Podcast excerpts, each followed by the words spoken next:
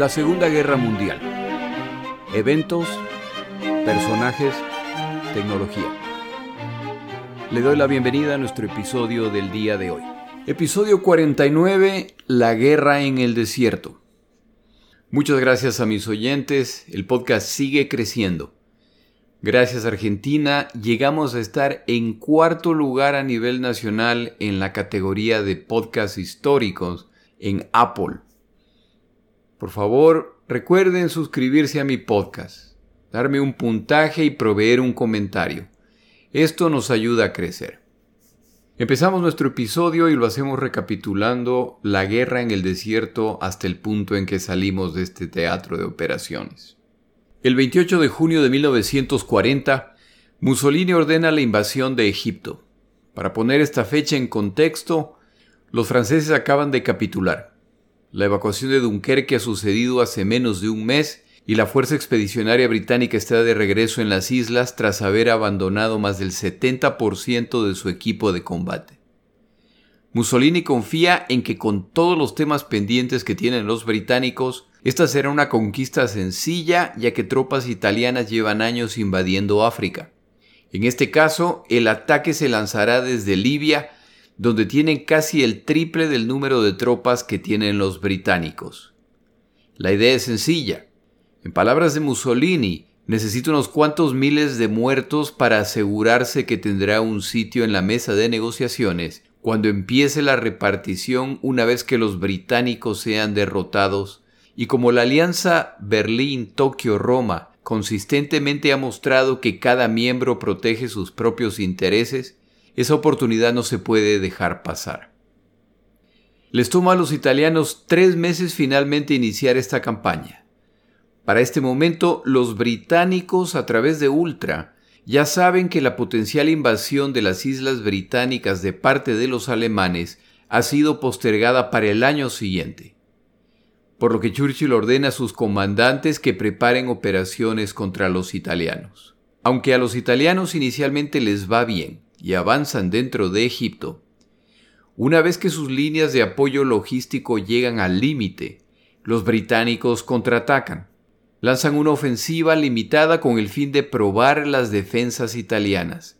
Pero el resultado de este ataque es tan exitoso que lo continúan y los italianos empiezan una retirada desordenada en que miles de sus soldados son capturados. La campaña italiana en África se está transformando en un desastre, tal como la campaña italiana en Grecia. Y ahora el riesgo no es solamente que los italianos no logren conquistar Egipto, sino que pierdan Libia a manos de los británicos, lo que pone a Túnez, Argelia y Marruecos al alcance de los británicos y no está claro cómo reaccionarán las tropas del Estado títere de Francia Vichy al enfrentar a los británicos. Es importante que recuerde que en este punto de la guerra, los británicos pelean solos contra alemanes e italianos. Estadounidenses y soviéticos no han entrado al conflicto todavía en 1940. En este contraataque, los británicos ya ingresan a Libia y capturan la ciudad de Tobruk, puerto costero crucial en Libia. El tremendo éxito que están alcanzando los británicos es saboteado entonces por su propio primer ministro, Winston Churchill, quien decide que, como los griegos están en riesgo de ser derrotados por los alemanes que ahora han entrado al conflicto, Equipo y personal que está participando en la campaña en Egipto debe ser enviado ahora a Grecia. Wavell, el comandante a cargo de las operaciones en Egipto, protesta. Los limitados recursos británicos en Egipto serán incapaces de detener a los alemanes en Grecia. El resultado será en cambio el debilitamiento de este frente, lo que pone en riesgo a los dos frentes. Este comentario atrae la indignación de Churchill. Al final, se hace lo que Churchill dijo, pero el tiempo muestra que el comandante Wavell estaba en lo correcto y que esta fue una pobre decisión estratégica de Churchill. Al mejor estilo de Churchill, él nunca admitirá que este fue un error. Hitler ve desde la distancia lo que está ocurriendo y decide que no se debe permitir que los italianos sean derrotados.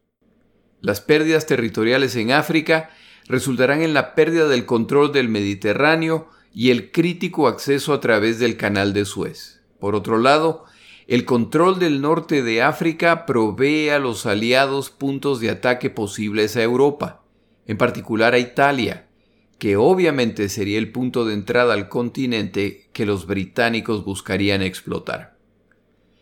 El alto mando militar alemán decide enviar una fuerza para apoyar a los italianos. Erwin Rommel es enviado a África con instrucciones de pelear una guerra defensiva. Su tarea es reforzar a los italianos para detener el avance británico. Rommel, sin embargo, tiene planes distintos. La mejor defensa es una buena ofensiva. A pesar de tener fuerzas menores que las británicas, Rommel inicia contraataques que toman por sorpresa a los británicos.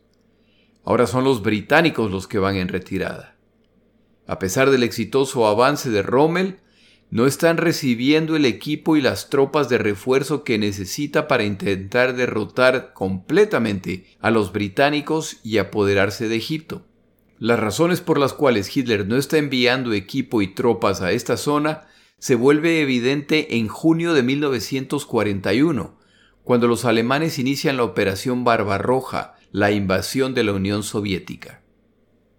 Durante los meses siguientes, Churchill envía refuerzos al norte de África. Cambia de comandante para la región en preparación para el lanzamiento de la Operación Cruzado. Al nuevo comandante británico, Claude Auchinleck, se le asigna la tarea de derrotar al aparentemente invencible Rommel. Auchinleck, que tiene como tarea la supervisión de África y del Medio Oriente, nombra como comandante de esta campaña a Alan Gordon Cunningham, quien tiene entre sus credenciales haber derrotado recientemente a los italianos en las campañas en el este de África. La primera tarea de Cunningham es la Operación Cruzado, el contraataque británico más grande hasta el momento, con el objetivo de hacer retroceder a Rommel y liberar la presión sobre Tobruk, acosada por alemanes italianos desde abril. La operación arranca el 18 de noviembre y avanza con pocos obstáculos. Los británicos empiezan a cerrar el círculo alrededor de las fuerzas alemanas. Rommel, sin embargo, se da cuenta del movimiento británico, contraataca y a pesar de su inferioridad numérica y de equipo, pronto pone en retirada a los británicos.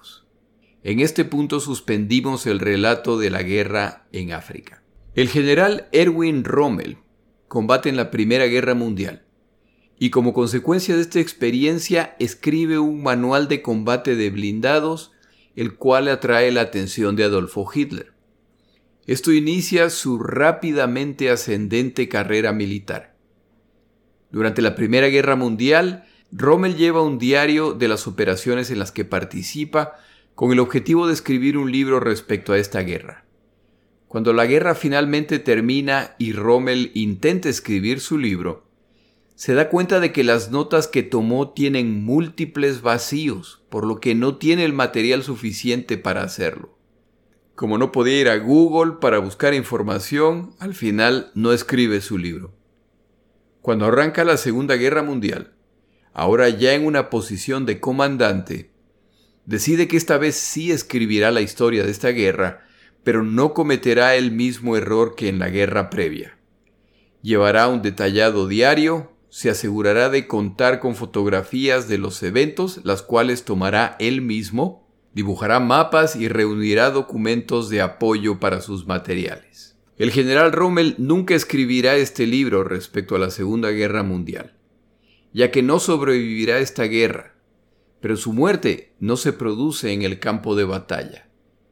Y las circunstancias en que ocurre hacen que su familia busque a toda costa proteger estas notas y documentos, los cuales están en riesgo de ser destruidos. El libro Los documentos de Rommel, The Rommel Papers, son el resultado del esfuerzo de su esposa y su hijo para proteger estos documentos y presentar los detalles al mundo. El episodio del día de hoy es parcialmente tomado de este libro. Regresamos a los eventos de la guerra en el desierto. Este teatro de operaciones es visto como un escenario secundario por Hitler. Se ha iniciado solo para rescatar a los italianos que están en riesgo de ser expulsados de África. La verdadera preocupación de Hitler es la Operación Barbarroja, la invasión de la Unión Soviética. Esta operación arranca con muchísimo optimismo. En palabras del mismo Hitler, todo lo que tiene que hacer Alemania es llegar a la Unión Soviética y entrar pateando la puerta.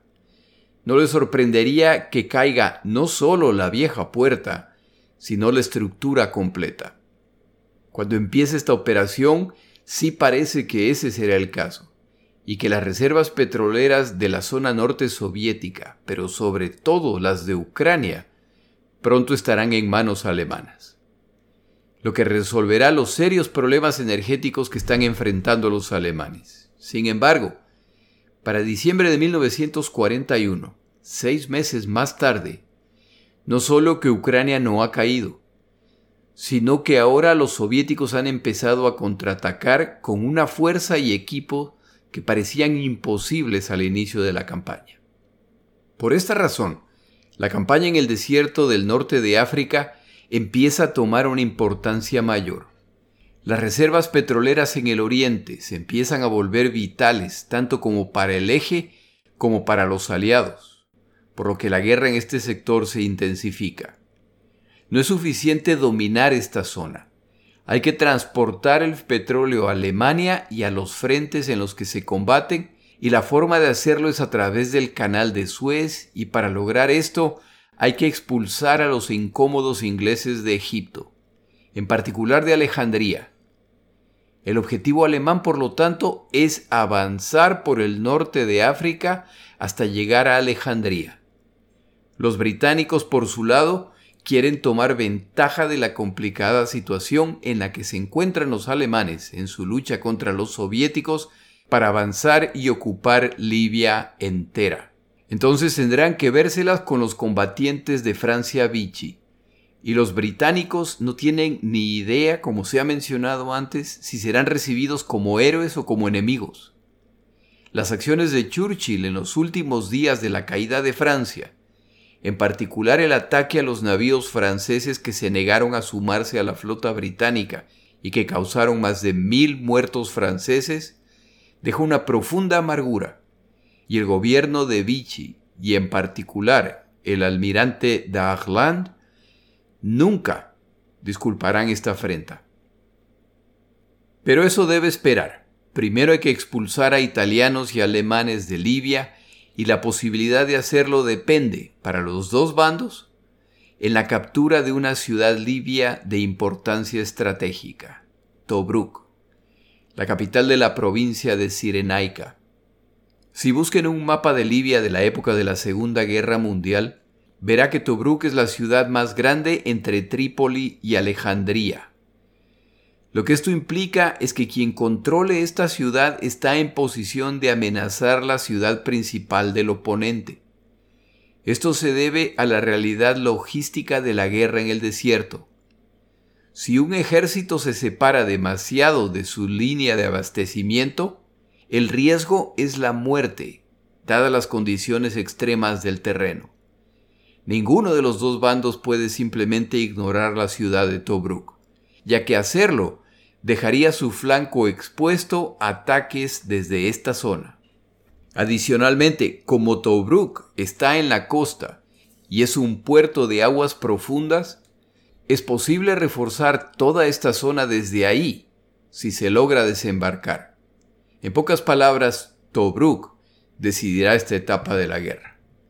Cuando abandonamos el relato, Tobruk estaba en manos aliadas. A propósito, por ociosidad suelo referirme a estas tropas como británicas.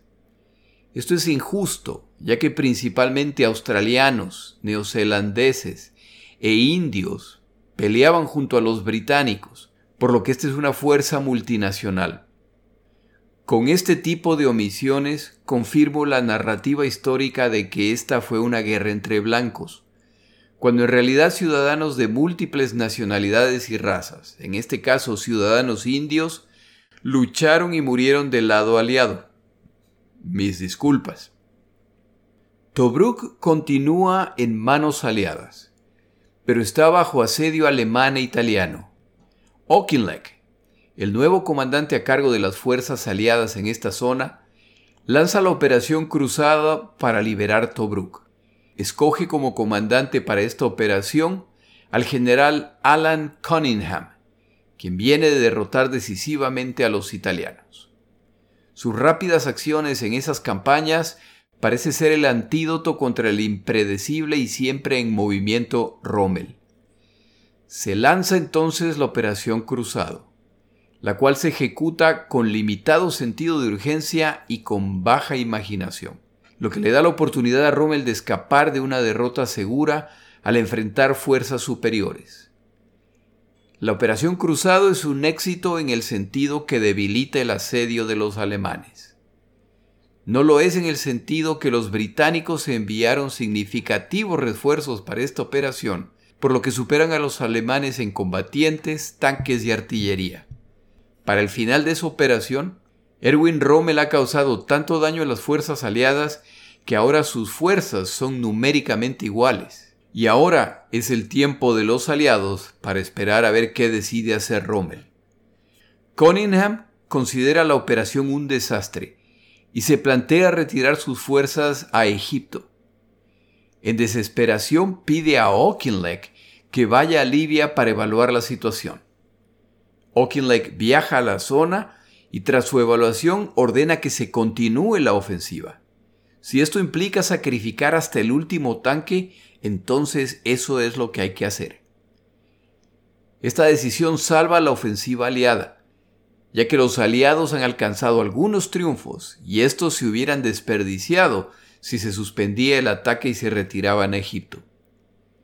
La actitud de Cunningham empieza a preocupar a Auchinleck. Al continuar las operaciones en esta área, los alemanes nuevamente logran dominar las operaciones y entonces empieza una retirada aliada hacia el este, ellos esperan que ahora Rommel pondrá rumbo hacia Tobruk para continuar su plan en este sector. Sin embargo, Rommel tiene otro plan. En vez de atacarlos durante la retirada, Rommel decide dirigirse hacia el este y solo cuando se encuentre por delante de los que escapan, atacará a los que intentan escapar. Rommel confía que este movimiento dará un falso sentido de seguridad a los aliados, ya que el ataque se iniciará desde la posición más inesperada. Sus comandantes están en desacuerdo. Tiene más sentido simplemente eliminar las fuerzas aliadas sobrantes antes de ir a meterse en la boca del lobo. El plan, sin embargo, se ejecutará de acuerdo a las órdenes de Rommel. Cuando los aliados descubren el avance alemán este avance es tan inesperado que se desata el pánico en la retaguardia y la reacción natural es escapar hacia Egipto, por lo que se inicia una carrera de los dos bandos hacia el este. En estos eventos tan desordenados se producen situaciones que serían graciosas si no estuvieran ocurriendo en medio de una guerra. Un policía militar aliado está dirigiendo el tráfico de las tropas aliadas que se repliegan en Egipto tras unas cuantas horas cae la noche y de repente se da cuenta de que los vehículos más recientes a los que está dirigiendo son alemanes. En otro incidente, Rommel y algunos de sus comandantes viajan en un camión británico adaptado que han capturado. En la confusión de los eventos y al llegar la noche, en cierto momento se detiene el convoy en el que viajan y al mirar fuera del camión, se dan cuenta de que se han sumado a una columna aliada que escapa. Como es de noche, aquellos a su alrededor no notan las suásticas que han sido pintadas en este vehículo. Muy discretamente, poco a poco, este camión sale del grupo para regresar a buscar a las fuerzas alemanas. Esto hubiera sido sin duda la captura más graciosa de la Segunda Guerra Mundial y seguramente Rommel no le hubiera encontrado la menor gracia a que la guerra termine de esta forma para él. Como Auchinleck se ha visto forzado a tomar el comando de las operaciones, lejos de desesperarse por los eventos, decide que no habrá retirada y que se continúe combatiendo a los alemanes hasta el final. Su esperanza es en realidad sencilla. Rommel, con su audaz plan de perseguir a los aliados mientras se retiran hacia el este, lo que ha hecho es avanzar más allá del alcance de sus líneas de abasto y se está dirigiendo hacia una trampa de su propia creación. A menos que los alemanes encuentren provisiones y combustible en el camino, están a punto de quedarse sin combustible. Esto, por supuesto, no sucederá si los aliados se retiran desordenadamente dejando atrás lo que Rommel necesita para continuar. El plan de Auchinleck es acertado. Las tropas del eje han penetrado en Egipto solo para darse cuenta que los aliados no han dejado atrás lo que necesitan, por lo que se ven obligados a dar media vuelta y regresar a Bardía para llenar sus tanques de combustible. Esta acción ha sido una pérdida de tiempo y ahora temen un contraataque aliado. Esta distracción ha dado tiempo a los aliados para reforzar sus fuerzas en Tobruk, los comandantes de Rommel tenían razón. Al regresar, pasan por tanques alemanes que habían abandonado levemente averiados o que se habían quedado sin combustible, y ahora los encuentran destrozados. Con el desastre evitado, Auchinleck regresa a Cairo y ahora tiene una decisión que tomar. Cunningham, quien mostró alta capacidad durante su lucha contra los italianos, está mostrando una timidez contra los alemanes que ponen problemas a los aliados. Por otro lado, un nuevo cambio de comandante tan pronto desmoralizará a las tropas y animará al enemigo. Auchinleck, sin embargo, toma la decisión. Cunningham es removido de su cargo y es reemplazado por el general Neil Ritchie. A propósito, para este momento, no hay, por supuesto, muchos comandantes aliados interesados en tomar esta posición. Ritchie, uno de los generales británicos más jóvenes, tenía 44 años, ahora está a cargo de las operaciones, a pesar de que la última vez que comandó tropas fue en la Primera Guerra Mundial. En realidad, Auchinleck será quien dirija las operaciones. Ya con nuevo comandante, la operación Cruzado se reinicia. Por su parte, el obstinado Rommel, a pesar de que los tanques aliados lo superan claramente en número, para finales de noviembre nuevamente amenaza Tobruk. Al igual que antes se ve forzado a replegarse, y si las tropas del eje no hubieran preparado posiciones defensivas en Gazala, la retirada hubiera sido muy costosa en personal y equipo. Al margen de los detalles menores, la realidad es que Erwin Rommel, el místico comandante alemán, acaba de sufrir su primera derrota significativa, al haber tenido que regresar a donde se encontraban sus fuerzas nueve meses antes. Churchill está feliz. Llegamos entonces a diciembre de 1941, y la guerra cambia nuevamente cuando los japoneses atacan Pearl Harbor y los territorios británicos de Hong Kong la península malaya y Birmania. Auchinleck, tal como Huevo antes de él, está a punto de perder parte de sus fuerzas que se necesitan en esta zona cuando equipo y tropas destinadas para el norte de África ahora se desvían hacia el Pacífico. Para colmo, en este momento los italianos lanzan una audaz operación de fuerzas especiales que cambiará aún más el balance del poder en esta zona. Antes de hablar de esos eventos, tomamos una pausa.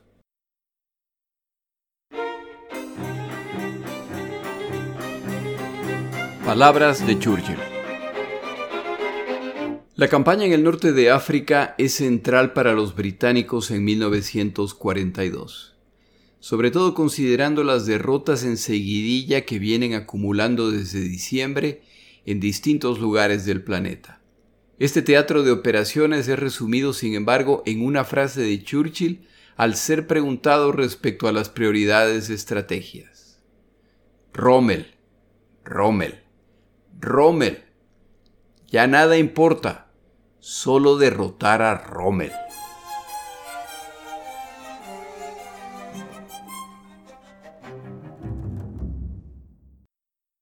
Benito Mussolini autoriza una operación de apoyo a las tropas del eje que pelean en África. El 19 de diciembre de 1941, un navío de guerra italiano lanza dos torpedos tripulados desde dos kilómetros de distancia del puerto comercial de Alejandría. El equipo para cada torpedo consiste de tres buzos. Estos combatientes esperan pacientemente hasta que tres destructores británicos se acercan al puerto, por lo que se remueven las redes metálicas que impedían el ingreso de submarinos al puerto. A pesar de que los torpedos sufren desperfectos mecánicos, los buzos italianos logran acercarse a sus objetivos. Su preferencia era atacar un portaaviones, pero como no encuentran ninguno, escogen otros navíos. El primero de sus objetivos es el buque HMS Valiant, al cual le colocan una mina en la parte inferior del casco. Al emerger estos buzos luego de completar esta tarea, son descubiertos y capturados. Para su mala fortuna, se escoge como el lugar de su interrogatorio el navío HMS Valiant, y son encerrados en un compartimiento que, de acuerdo a su estimación, se encuentra justo por encima del lugar donde han instalado la mina con el mecanismo de tiempo. Seguramente a estos buzos el interrogatorio les pareció el más largo de la historia. Uno de los buzos, al acercarse el momento de la explosión, pide hablar con el capitán y le advierte que está por producirse una explosión, pero se niega a dar más detalles. Ya que el buzo se niega a ser más específico, se lo regresa al camerino en el que se encontraba. Más o menos diez minutos más tarde se produce la explosión, lo que avería la embarcación, pero no hay heridos de consideración. El segundo equipo de buzos italianos, mientras tanto, ha conectado su dispositivo cinco pies por debajo de la quilla del acorazado HMS Reina Elizabeth. Terminada la operación, salen de la zona del puerto a las 4 y 30 de la mañana y atraviesan Alejandría haciéndose pasar por marineros franceses. Dos días más tarde son capturados por la policía egipcia y entregados a los británicos. Han minado además el navío petrolero que se encontraba en el puerto. Las tres explosiones ocurren de acuerdo a lo planificado, y aunque no hunden ninguno de los navíos de combate, los inutilizan por meses, lo que permite a los navíos del eje llevar a África armamento, combatientes y provisiones para que Rommel continúe la pelea. La Marina italiana se ha enfrentado con la británica y han alcanzado un claro triunfo. Luego del final de la guerra, estos buzos serán condecorados como héroes de Italia.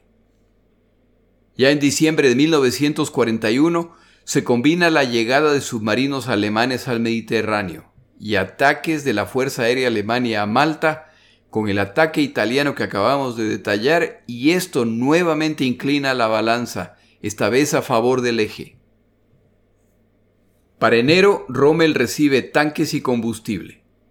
Con este equipo adicional empieza a atacar posiciones británicas y lo hace con tanto éxito que su ofensiva sigue creciendo mientras los aliados continúan a retirada.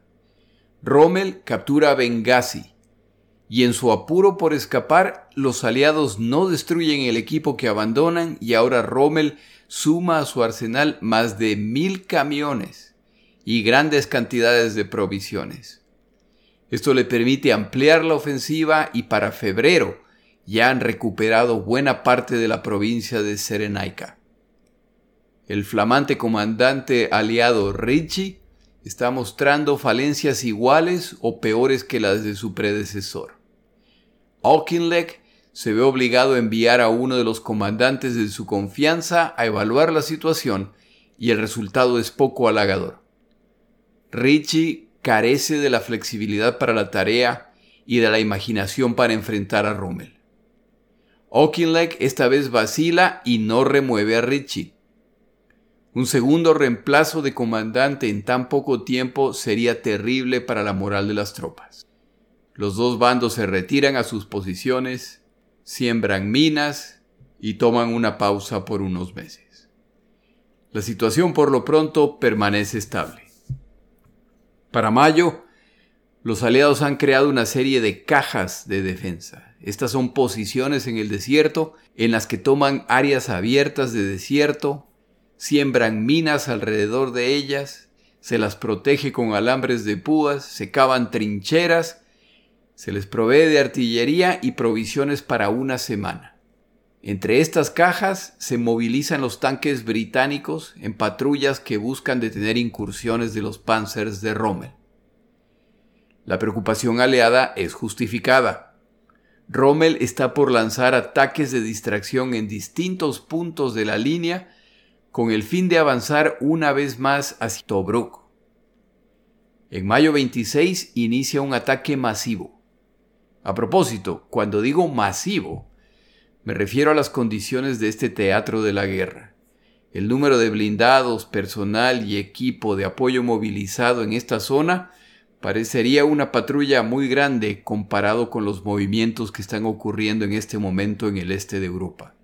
El objetivo de este ataque es enfrentar una de las cajas creadas por los aliados. Se asignará un cierto número de tropas a mantener la batalla en este punto, mientras la mayor parte de las fuerzas y blindados inician un movimiento de pinza para rodear las otras cajas hacia el norte, atacándolas desde la retaguardia. La operación avanza bien para las tropas del eje, hasta que descubren que los aliados han recibido un nuevo tipo de tanque estadounidense, el Grant, el cual está equipado con un cañón capaz de penetrar el blindaje alemán. Para esa misma noche, Rommel ha perdido una tercera parte de sus tanques, principalmente a manos de los nuevos Grant. Al fallar esta operación, Ahora las fuerzas alemanas se encuentran detrás de las cajas aliadas, en medio de campos minados, con tanques aliados seguramente en camino y con su línea de reaprovisionamiento bloqueada. Es hora de que Ritchie ordene el ataque definitivo y las fuerzas de Rommel sufrirán pérdidas considerables. Ritchie, sin embargo, inicia el proceso de decisión con sus comandantes para evaluar distintas opciones y dos días más tarde siguen deliberando hasta que se enteran que Rommel ha reagrupado sus fuerzas, ha regresado por donde vino, en el proceso destrozando la caja que antes se le había resistido. Esto le ha permitido conectarse con su línea de abasto y ahora con nuevas reservas pone rumbo hacia otras cajas. En el proceso los aliados pierden 100 tanques, un regimiento de infantería, 3.000 soldados aliados son capturados y una de las cajas ya no existe. Ahora tienen un hueco en el frente de defensa. Como el plan de Rommel es Tobruk, los aliados asumen que se va a dirigir hacia las cajas al norte. Rommel hace lo contrario, gira hacia el sur, a enfrentar las cajas en ese sector. La caja en esta zona es defendida por franceses libres, militares franceses que en vez de vivir bajo ocupación alemana o bajo las órdenes del gobierno de Francia Vichy, abandonaron Francia para luchar con las fuerzas aliadas. En opinión de Rommel, Derrotar a estos combatientes no puede tomar más de 24 horas. Una semana más tarde, siguen intentando derrotarlos. Estos combatientes franceses han decidido vender caro el pellejo. Tomó más de mil incursiones de la Fuerza Aérea Alemana para finalmente derrotar a los franceses. Durante el proceso, Rommel tres veces les da la opción de rendirse. Tres veces su oferta es rechazada. Richie decide que es hora de evacuar estas fuerzas, lo que se realiza en la noche del 10 de junio, cuando a estos combatientes ya se les acababa la comida y la munición. Escapan de su posición en medio de la noche combatiendo contra las tropas del eje que los rodean. A la mañana siguiente, cuando las tropas del eje ingresan a este fuerte, solo encuentran combatientes heridos y equipo abandonado y destruido. Con esta posición eliminada, Rommel una vez más pone rumbo hacia el norte. Ataca las cajas en su camino y su rápido avance, combinado con la ineptitud de Richie, ahora lo pone rumbo a Tobruk y en el proceso elimina la ventaja numérica que tenían los aliados. Una vez más les está dando una lección en combate blindado. Entre los eventos descritos y los cambios en la guerra a nivel global, las defensas aliadas en Tobruk ya no tienen la misma fortaleza que en intentos anteriores. De hecho, Auchinleck ya había decidido que no habría más defensas a ultranza de esta ciudad. Para este momento, Tobruk es defendido principalmente por fuerzas sudafricanas al mando del general H.B. Klopper, quien cuenta con 35.000 efectivos. Los planes de defensa además han cambiado tantas veces y Klopper ha recibido instrucciones tan contradictorias que no está claro si debe prepararse para la defensa o para la evacuación. Auchinleck no le está dando instrucciones claras. Le llega en este momento a Auchinleck un telegrama de Churchill que simplemente dice Imagino que nadie está considerando la opción de abandonar Tobruk. Tras el intercambio de unos cuantos telegramas, queda claro que esta no es simplemente una pregunta de Churchill, y se inician los preparativos para la defensa de Tobruk. La línea de defensa alrededor de la ciudad intenta detener a los blindados de Rommel, pero sufren graves pérdidas y Ritchie autoriza el repliegue de estas fuerzas, no hacia Tobruk, sino hacia Egipto.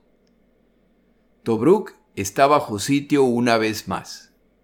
Rommel anima a sus tropas. Esta ciudad es para nosotros el símbolo de la resistencia británica. Es hora de eliminarla definitivamente. Alemanes e italianos se lanzan al ataque, acompañados por 150 bombarderos alemanes. A los bombardeos desde el aire se suma la artillería alemana. Por su parte, ingenieros alemanes e italianos ya han removido las minas que rodean el perímetro en Tobruk e ingresan a la ciudad. Se inicia el combate cuerpo a cuerpo. Detrás de las tropas iniciales que ingresan, vienen los Panzers de Rommel. Klopper empieza entonces el proceso de destruir las provisiones y la munición que se había acumulado para apoyar las campañas aliadas. En el proceso destruye también sus líneas de comunicación, por lo que la coordinación entre las tropas colapsa. Cuando finalmente logra contactar a Auchinleck, le pide que confirme si es que Auchinleck planea un contraataque. Ha perdido todos sus tanques, la mayor parte de su artillería y su evaluación es que la situación está fuera de control. La respuesta que recibe de Auchinleck es, como no estoy al tanto de la situación táctica, me veo obligado a dejar la decisión respecto a la capitulación en tus manos. Para el momento de estos eventos, Winston Churchill se encuentra en los Estados Unidos de América en reuniones con Franklin Roosevelt. En cierto momento de la reunión, le entregan un telegrama al presidente Roosevelt, quien lo lee y se lo pasa a Churchill sin decir una palabra.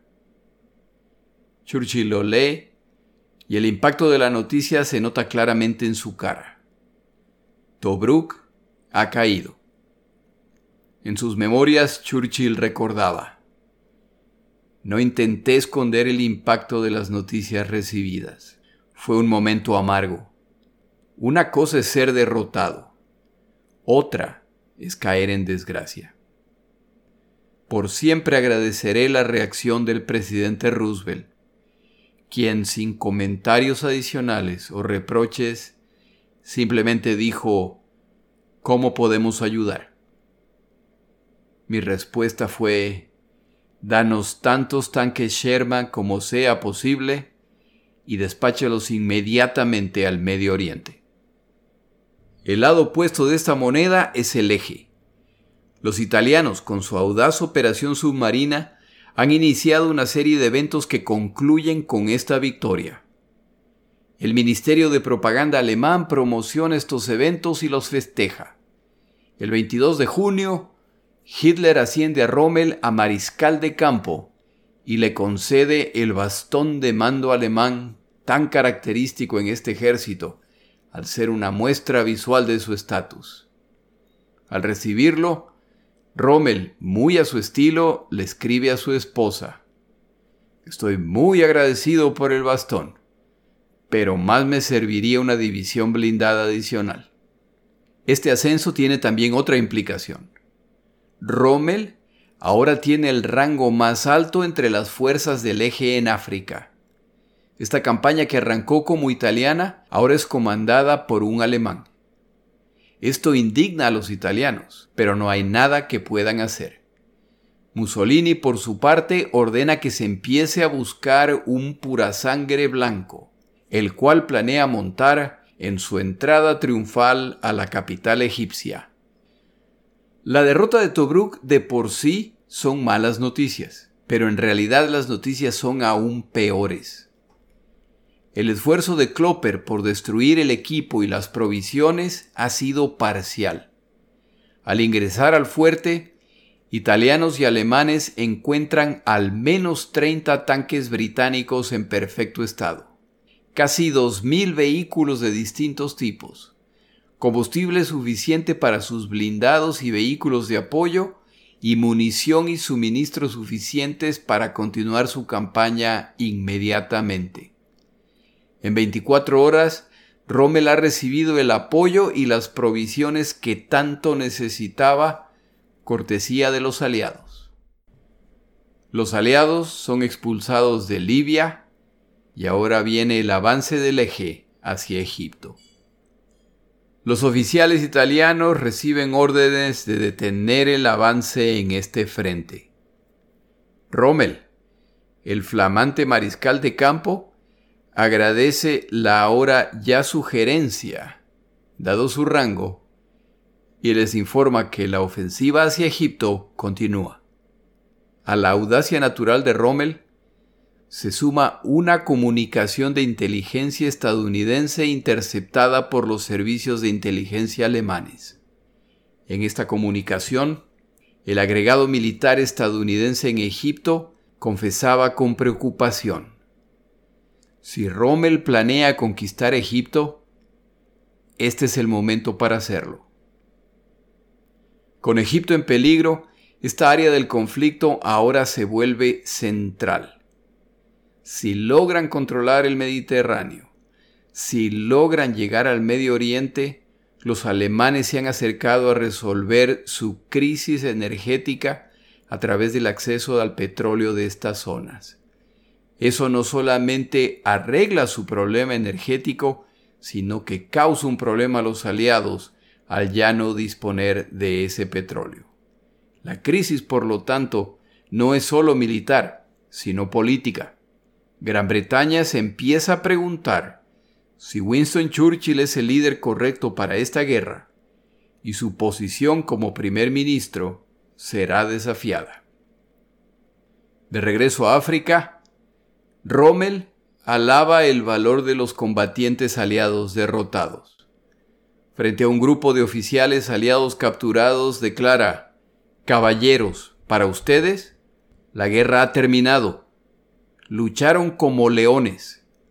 Desafortunadamente para ustedes, fueron liderados por asnos.